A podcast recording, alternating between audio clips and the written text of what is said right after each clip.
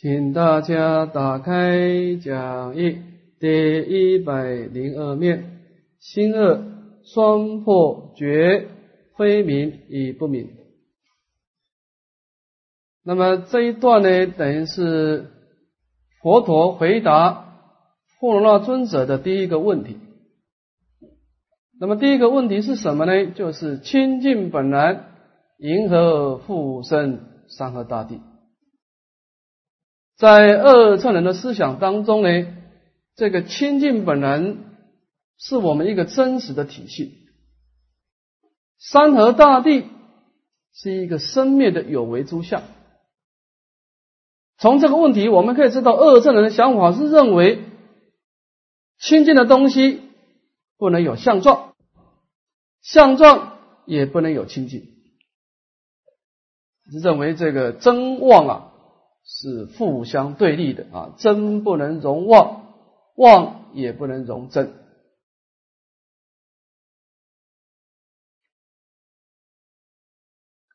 那么佛陀对这个问题的回答，简单呢，就是四个字来回答：说清净本来怎么能够复生山河大地呢？一言以蔽之，就是迷真起妄啊。不过就是一念的迷情的妄动。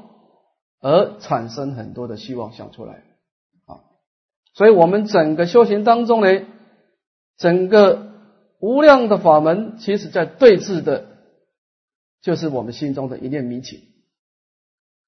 真正的关键在这个地方啊。那么佛陀必须把这个迷真起妄的观念呢，详细的说明啊。那么这一课就是啊，说明了我们真觉的佛性呢，是非明，而且是非不明。讲这个观念啊，看第一段，如称觉名为复性明，称名为觉，为觉不明，称为明觉。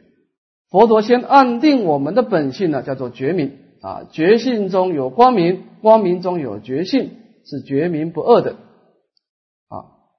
那么在这个觉明不二当中呢，佛陀提出两个问题来问这个富罗那尊者，他说：为复性名，称名为觉。他说：“在你看来呀，这个贞洁的佛性是本来就具足波雷的光明智慧，才称名为觉呢？说这个觉，身为一个觉性，它本来就具足光明的智慧，这第一个。第二个，为觉不明，称为明觉，还是说我们真觉的佛性是本来没有智慧光明？那必须假借外来的。”修学，那么才能够产生智慧的光明。那么这样子的智慧光明，去照了这个觉性，这个觉性才能够称为觉性。也就是说呢，身为一个觉性，到底它本来就具足光明，还是这个觉性本来没有光明，必须假借外面外面光明的照射，那么它才有光明。提出这个两个问题。那么，请富罗那尊者来加以回答。我们看富罗那尊者怎么回答。富罗那言：若此不明，名为觉者，则无所明。啊，我们先把这个文消失。说说这个真觉的体系呢，基本上是不记足波雷光明的，它只是一个觉性。也就是说呢。它本身是没有具足光明智慧的，啊，它只是一个觉性，所以则无所明嘛，他没有具足光明智慧。那么从这段的回答，我们可以知道啊，富罗那尊者心中所想的是认为啊，在贞洁的觉性当中，必须另外有一种光明的智慧来照了觉性，那么觉性才能够产生这种光明。也就是说，觉性本身是没有光明的，必须假借外来的光明来照射啊。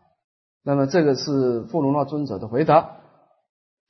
那么佛陀呢，对这个回答呢，就加以否定，说是佛言：若无所明，则无明觉；有所非觉，无所非明。无明又非结占明性啊。说若无所明，则无明觉。那么正如你所说的啊，假若。贞洁之性是不具足光明的，那么就成为无明所相应的结性了。结性没有光明，那这个结性就是无明的结性啊。那么有所非觉，如果在结性之中一定要有一个有所明的智慧来加上去，那么这个结性就不是真实的结性。那么无所非明，如果觉性本身必定不具足光明智慧，那么这个觉性就不能称为觉明呢，而成为一种。无明的这个觉性就变成一个不觉，变成一种无明啊。而此这个这个没有光明智慧的这个无名呢，它绝对不是我们真觉佛性这种湛然光明的体系。也就是说呢，佛陀的回答等于是否定了富罗那尊者的观念啊。这个地方我们讲一下哈。我们在修学过程当中，当然有所谓的对峙，有所谓的安住。其实从对峙的角度，大乘佛法的差别不大，基本上就是空假中三观。但是安住的问题却是非常的不同。比方说唯识学，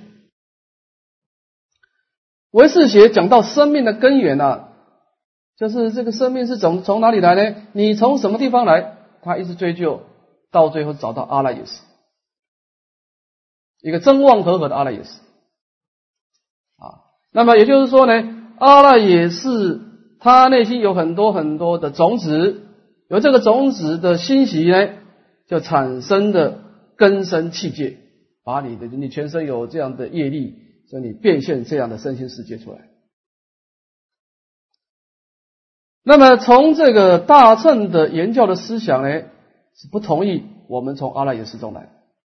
他认为阿赖耶识啊是第二义地的，不是第一地的，它是一念的妄动以后才有的啊。所以阿赖耶识在破坏以后显出的这个极而常照，照而常常极，清净本然，周遍法界的真如本性，才是我们的本来面目。所以维大师他在讲唯识学的时候，他说。他说：“唯识学的修行法门非常好，但是有一个缺点，什么缺点呢？就是这只龙啊，画的很漂亮，头部也很漂亮，这个脚也很漂亮，身体也很漂亮，但缺乏眼睛。说邪为是就像有只龙没有眼睛一样，不知道要回归到哪里去，因为你不能够说破妄以后。”回归到阿赖耶识，阿赖耶识是一个无名的根本啊，真妄合合，它是一个清净的本性跟无名妄想的结合。你因何因住呢？你敢住在阿赖耶识吗？它是有情众生生命的根本嘛。所以文字学是很矛盾的，它依止阿赖耶识为主，最后还要把阿赖耶识给破掉。那么，在天台宗的思想是认为，我们一开始就要安住在真如本性。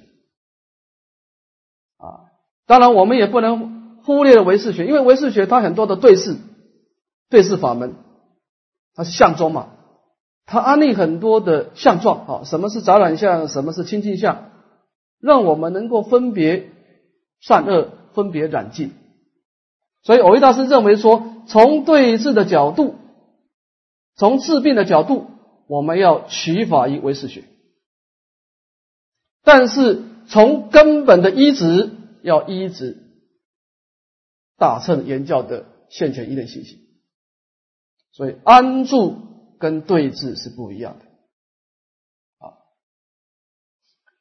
过去有一个医学的杂志，他讲出一个公案，他说啊，说有一个妈妈带一个小孩子，这个小孩子上学的时候，他妈妈就提醒这个小孩子说啊。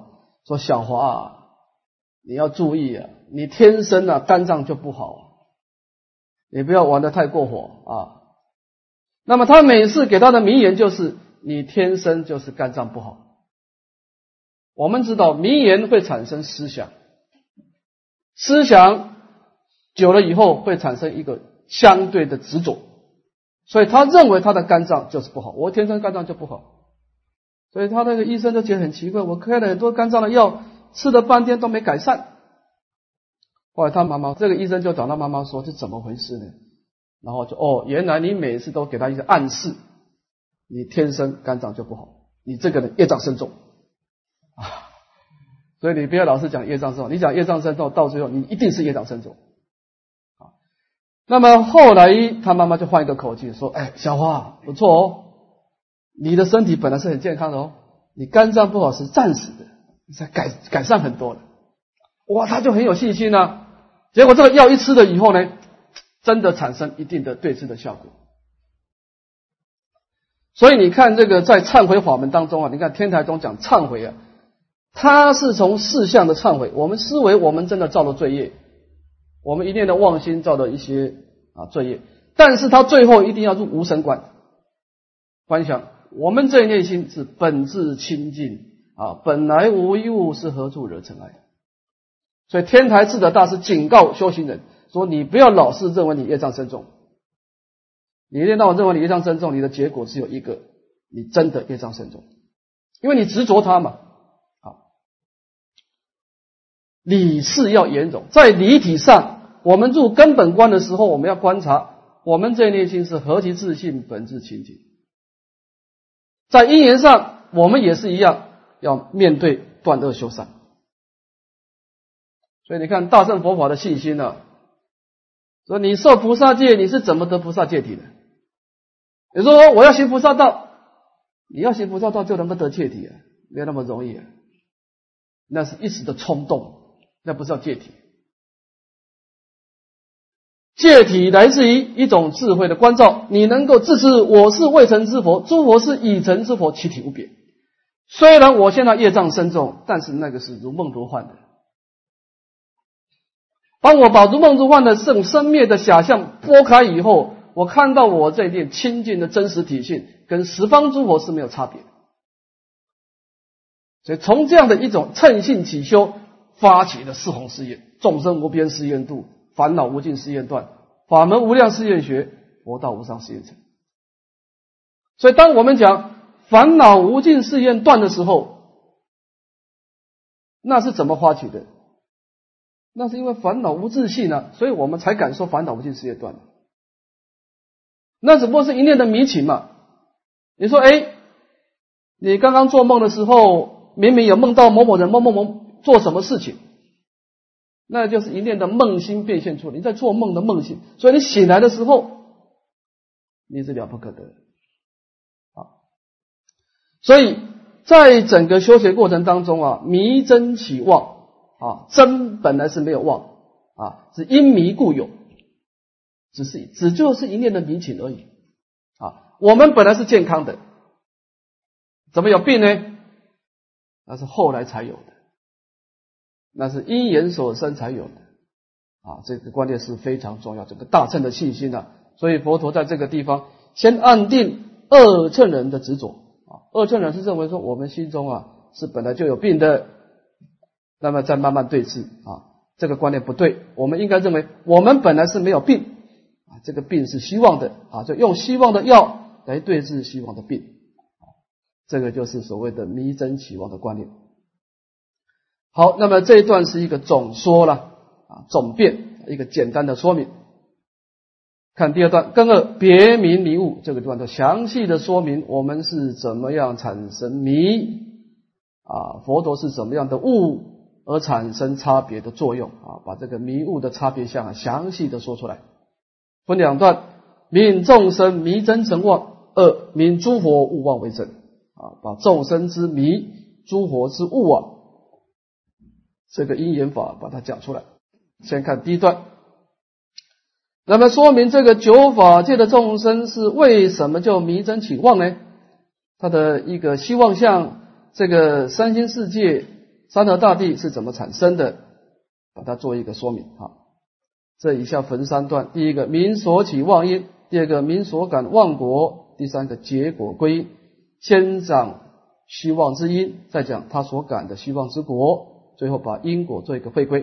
啊。先说明了我们产生这个九法界这个因果的一个主要的最初的原因在哪里？啊，我们先把它念一遍：性结必明，妄为明觉，绝非所明，因明利所，所寄妄利，生如妄能，无同义中自然成义，义彼所义，因义利同，同义花明，因此复利，无同无异，如是扰乱，相待生劳，老久花成，自相混浊，由是引起尘劳烦恼。这一段的经文啊，把整个九法界啊，说是清净本然，怎么就产生身心世界的整个过程啊，把它做一个详细的说明。那么这个地方是由细而出，先看第一段说性觉必明，妄为明觉。身为一个性觉啊，那么这个我们众生本性的觉性呢，本来就就具足光明，但是我们凡夫呢，就是多事啊，没事找事，就产生一个避明，就是我们在这个觉性当中呢，我们要强加了一个要去明了的智慧出来，一个颠倒的智慧。其实这个智慧呢。在佛陀说，就是一种攀缘心呐，啊，我们总是觉得啊，安住在清净心好像是不快乐的，应该要去向外攀岩，才能够成就快乐，啊，我们产生一个错误的认识，所以产生一个避免，我们强加了一个无名的力量在这个觉性当中，就是所谓的真如不守自信的一念妄动了。所以，使令这个觉性呢，就变成一种希望的明觉啊，就是这个觉当中强加一个明在上面，就整个变成一个不觉了啊。本来是一个觉，但是因为强加一个无明，而产生一个不觉啊，就是那么这个一念不觉其实是很细的啊。古德说是在九相之初。在三系六出之前，啊，这个是很早很早的一个一个颠倒的妄动而已啊。再往下看啊，人所对立，皆非所明，因明利所，这个是在三系当中的第一个系出系象出现啊。说事实上，众生本具的觉性呢，它本来不是所明的境界。但是我们一念妄动以后呢，强加一个明了的功能在这个觉性上啊，而产生一个所，这个所呢，就是三系的第一系，叫无明业相，就是说转这个本觉的理性而成为无明的业相，也就是说这个时候已经把真如本性转成了阿赖耶识了。阿赖也是呢，是一个个体生命的开始。我们生命为什么会有所差别？为什么你长得跟我不一样，我长得跟你不一样？那就是阿赖也是呢。所以阿赖也是就是我们从一个平等的法界当中创造一个有情生命的开始，就是一个阿赖也是。而这个阿赖也是是怎么来的呢？就是绝非所明，一明的意所。当我们无名妄动以后。就把整个觉性转成了一个无名业相啊，这个是阿赖耶识的开始。所即妄力生如妄能，那么所就是所明了的无名业相产生以后呢，就产生一个能明了的能，这个能就是能见相啊，三系的第二个。既然产生一个所明了的一个不觉的。这个体系呢，就会产生一个能明了的一个功能，就是转这个本有的智光而变成人见相啊。一个人有所就有人嘛啊，这个都是在维系的，这个都是还是在第八世的哈。无同一种自然成义，义彼所义，因义立同。这个地方是讲到三系的第三项，就境界相啊，就是整个世界产生的啊。那么在整个真如本性当中，本来是没有所谓的同，也没有所谓的异的但是我们前面因为有这个人所的对立产生呢，相互作用啊，就产生一个意象出来。这个意象就是我们说的一个依报的世界产生。也这个山河大地当然是差异的嘛。你看桌子跟椅子不同啊，那么椅子跟石头也不同。异比所异，因异地同。那么第一个异当动词，就是不同的意思；第四个意当名词，就是不同于这些差异项呢，又产生一个同相。既然有异象，就有同相了。这个同相就是虚空了。你这个世界要以什么而住呢？当然以虚空为住。所以到这个地方，等于是因为前面的人所的相互作用而产生的虚空，而产生的世界，整个有其众生的依报的环境就产生。了，同意花名以此复利，无同无异。这个讲到正报的身心产生。那么这个虚空的同相跟世界的意象。会产生一种相互的灵动、相互的作用，那么结果呢，在相互的花明当中呢，就创造一个无同无异的一个众生相出来。众生为什么是无同无异呢？因为众生是相望性真嘛。你看相状各个不同，但是它的佛性却个个都相同，所以它你也不能说它是同，你也不能说它是异，所以无同一异呢，就是众生相生起。所以我们常说啊，说先有鸡蛋还是先有鸡呀？啊，其实我们生命开始的是先有医报环境，先有山河大地，然后再有有情众生。看这段是这个意思：先有世界，然后才有众生。那么众生跟世界两个开始作用，才有所谓的因果的问题啊。我们再看第三个业果的问题。如是扰乱相待生劳，这个前面的整个世界众生的产生呢，都还是第八识。那么到了这一段如是扰乱相待生劳，就产生的第七意识的作用。这个扰乱怎么说呢？就是前面的啊，这个依报的世界，还有正报的众生啊，众生。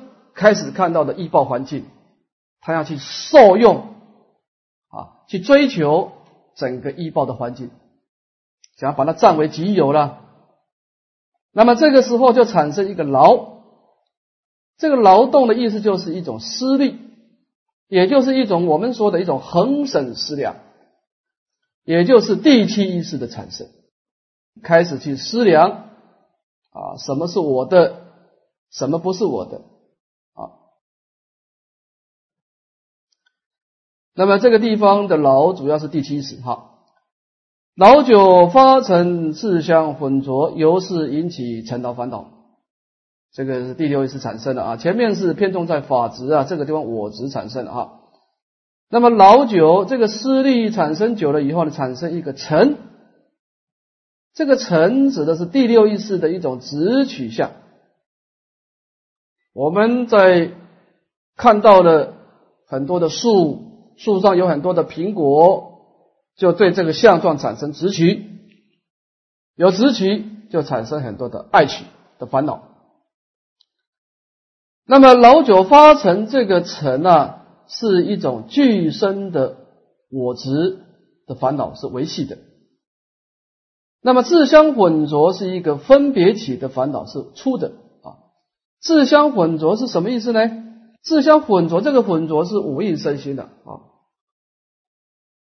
这个词取向有两种，一种是任意升起的，第二个要假借名言啊，我要去思思考才会产生的啊。那么自相混浊是一种分别的烦恼啊，这不是具身的，就是我们对于五蕴身心的种种的分别而捏造一个自我的相状出来，就是分别的我执啊。那么老九发成这个成指的是具身的我执，是比较维系的啊。那么由这个第六意识产生以后产生的。啊，爱取的执取的这个执着啊，那么就产生种种的尘劳烦恼。这个尘劳就是烦恼呢，啊，因为它是染污的，像灰尘，它是躁动的劳啊。那么有烦恼，当然就产生业力，产生果报了，产生因果的循环。我们这样子讲哈，你从什么地方来？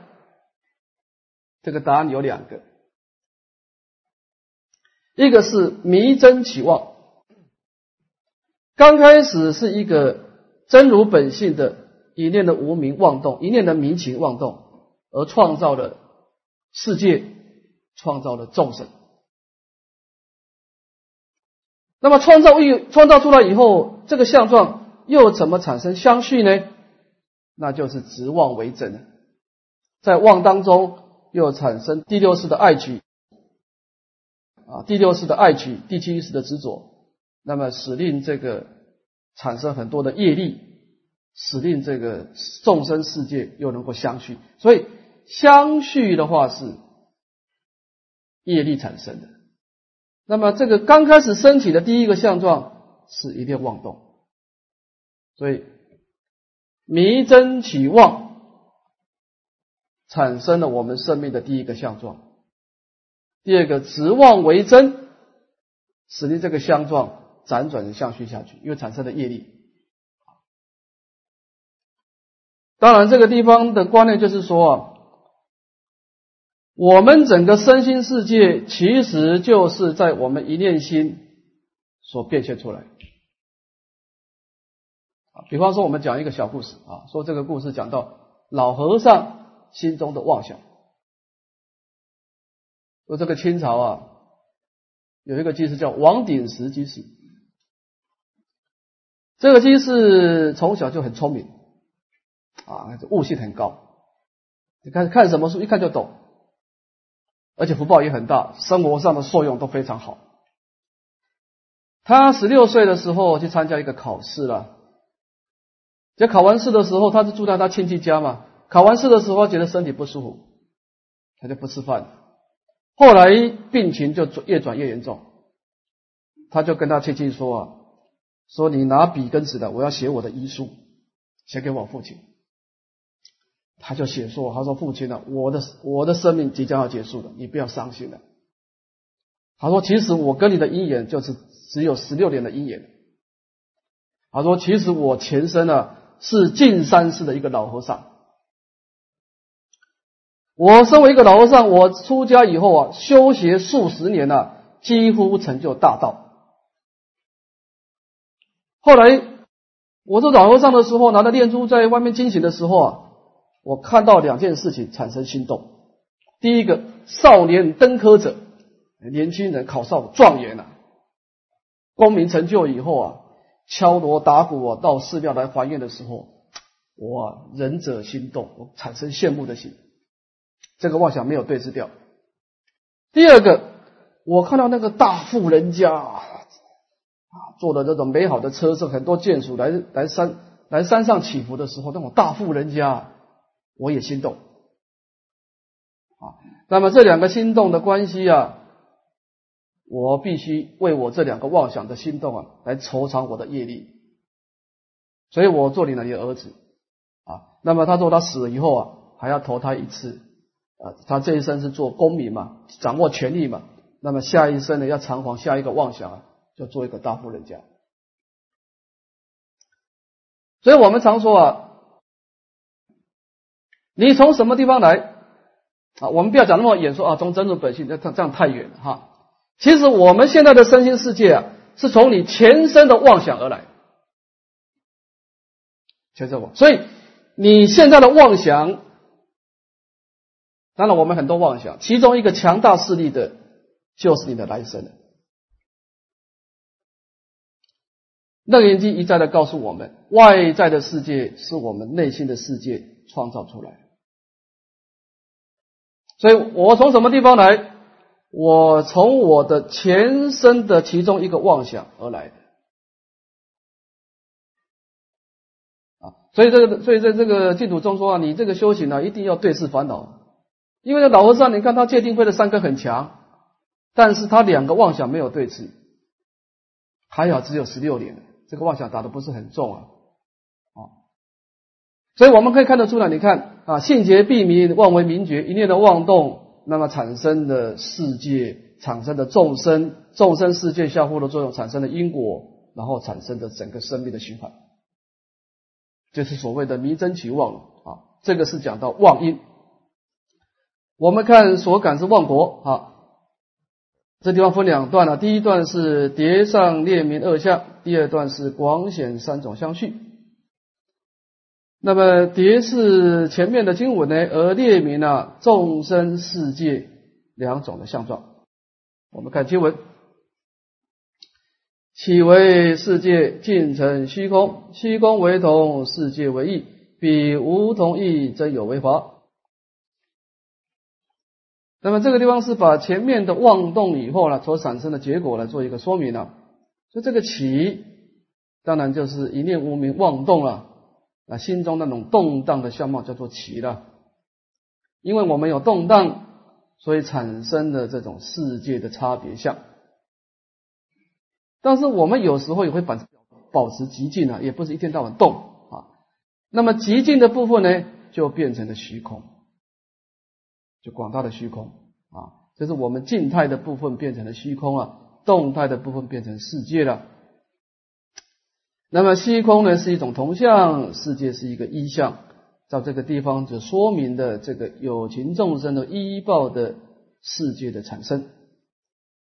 比无同意，这个无同意就是无同无异呢，我们前面说过了啊，因为这世界跟虚空的相互作用啊，产生了一种众生相。啊，众生的五蕴身心啊，那么前面的世界乃至于众生呢，都是一个有为诸法的啊，众生呢是生老病死啦，世界是生灭迁流，都是有为之下产生的啊。那么简单的列出两种的果报相啊，我们看癸癸二的啊广显三种相续啊，当然这两种相呢。啊，众生世界就会产生造业的，因为有爱取啊啊！你要这个苹果，他也要这个苹果，那这就有问题了，就很多烦恼出来了啊。那烦恼就会产生业力，业力就使令整个生命就相续下去了啊。就广泛的显示啊，世界众生业果三种的有为相的相续啊。这当中有三段，第一段呢，名世界相续；二众生相续；三业果相续。看第一段的众生相续。结名空昧，相待成遥，故有风轮之至世界。先看第一段。那么前面是讲到这个一年的妄动呢，而产生的世界。那么这一下就把说这个世界啊，当然它升起的过程先有四大，先产生这个过程先有四大，就详细一点啊。我们先看风大，结名空昧，这个结是众生本具的结性。明是我们心中的光明，我们知道哈，结中又产生的明，好，那么觉明当然是正确正确的哈，我们讲觉明是对的，明觉才不对哈。觉性中本具的光明本来是对的，但是一念妄动以后呢，就变成了空昧，就把这个结性当中的真空呢，转成一个毁灭的顽空。然后相待成摇，这个明跟这个毁灭的完空啊，两个相互的作用，而产生一种摇动之象。而这个摇动之象呢，正是风大形成的原因。所以在整个地水火风当中呢，先有风大来支持整个世界啊。你看我们的地球，它是怎么回事呢？它外面一个大气层把它设置住啊，这个就是风大。那么就是一念的摇动啊，产生的风大。再看地大，因空生摇，坚明利爱，比金宝者名觉利坚，故有金轮保持国土。那么因空生摇是承接前面的经文呐，啊，就是把这个觉明空昧相待生摇啊，把它做一个总结啊，因为这个完空呢，跟我们这个心中的无名的作用啊。而产生摇动呢？啊，这个等于是风大。那么摇动以后呢，这个无名的这个名啊，跟所名的这个完空啊，这个无名一定要去去花明这个完空。那么花明久了以后呢，就产生一种坚固的妄名啊，坚名利爱啊，就是这个名啊，一定要去观察这个空玩空，观察久了以后呢，这个无名呢就变得更加的坚固，而这个坚固相呢。正是地大的产生，所以说啊，比金宝者名觉利坚啊，这个金宝就是地大的代表了，就是金刚石啊，整个地大的精华。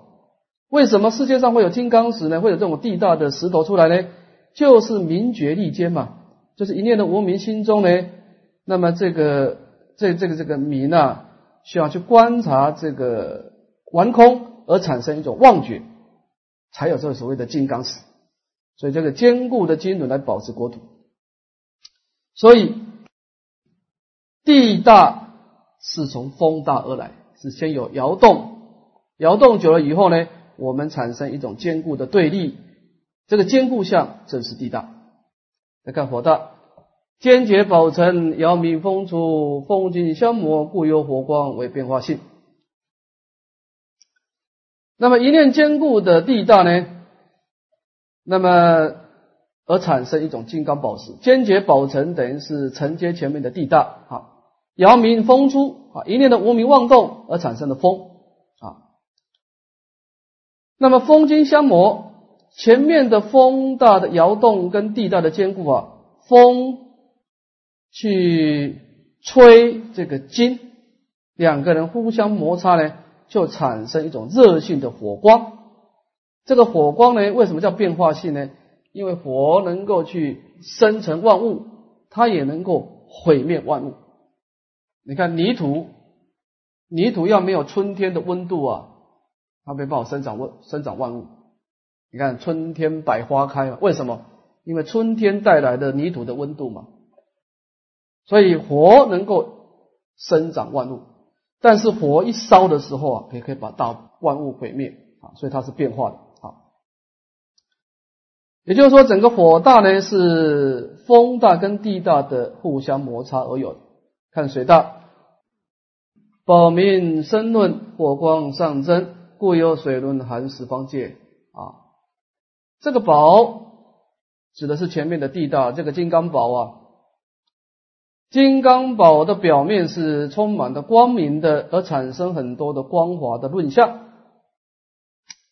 这样的论相呢，跟火光相接触的时候啊，因为火本身呢，它是上真的，那么这个金刚宝呢，遇到火光的这个这个燃烧啊，就产生的水，火去烧这个金啊，产生水，就有湿润的水轮啊，来寒摄世界啊。这个地方讲到这个四大，就是这这为什么世界上有地水火风呢？啊，就是说穿了，还是我们一念心变现出来。我们一念心的那种摇动相产生的风大，摇动了以后产生坚固的执着，这个坚固的执着叫地大。那么风金两个互相摩擦，产生火大，火去燃烧金，就产生水大出来。所以地水火风呢？这是还是一念心变现出来啊？这个有一个小故事啊，讲到这个小鸟的故事啊，我说一下哈。说在喜马拉雅山有一个老老修行者，很有智慧，每一个人跟他请示问题，他都能够给他一个 非常圆满的答案。有一个年轻人就不服气了，出一个难题。他手上啊握了一只小鸟，就请问这个老和尚，好说，请问，请问这个老和尚，这只鸟是死的还是活的？因为你说它是活的，我用食指一掐它就死掉了。你说它是死的，我一打开这个鸟就展翅飞翔，所以你怎么答都不对嘛？你说它是死，它是死还是活的？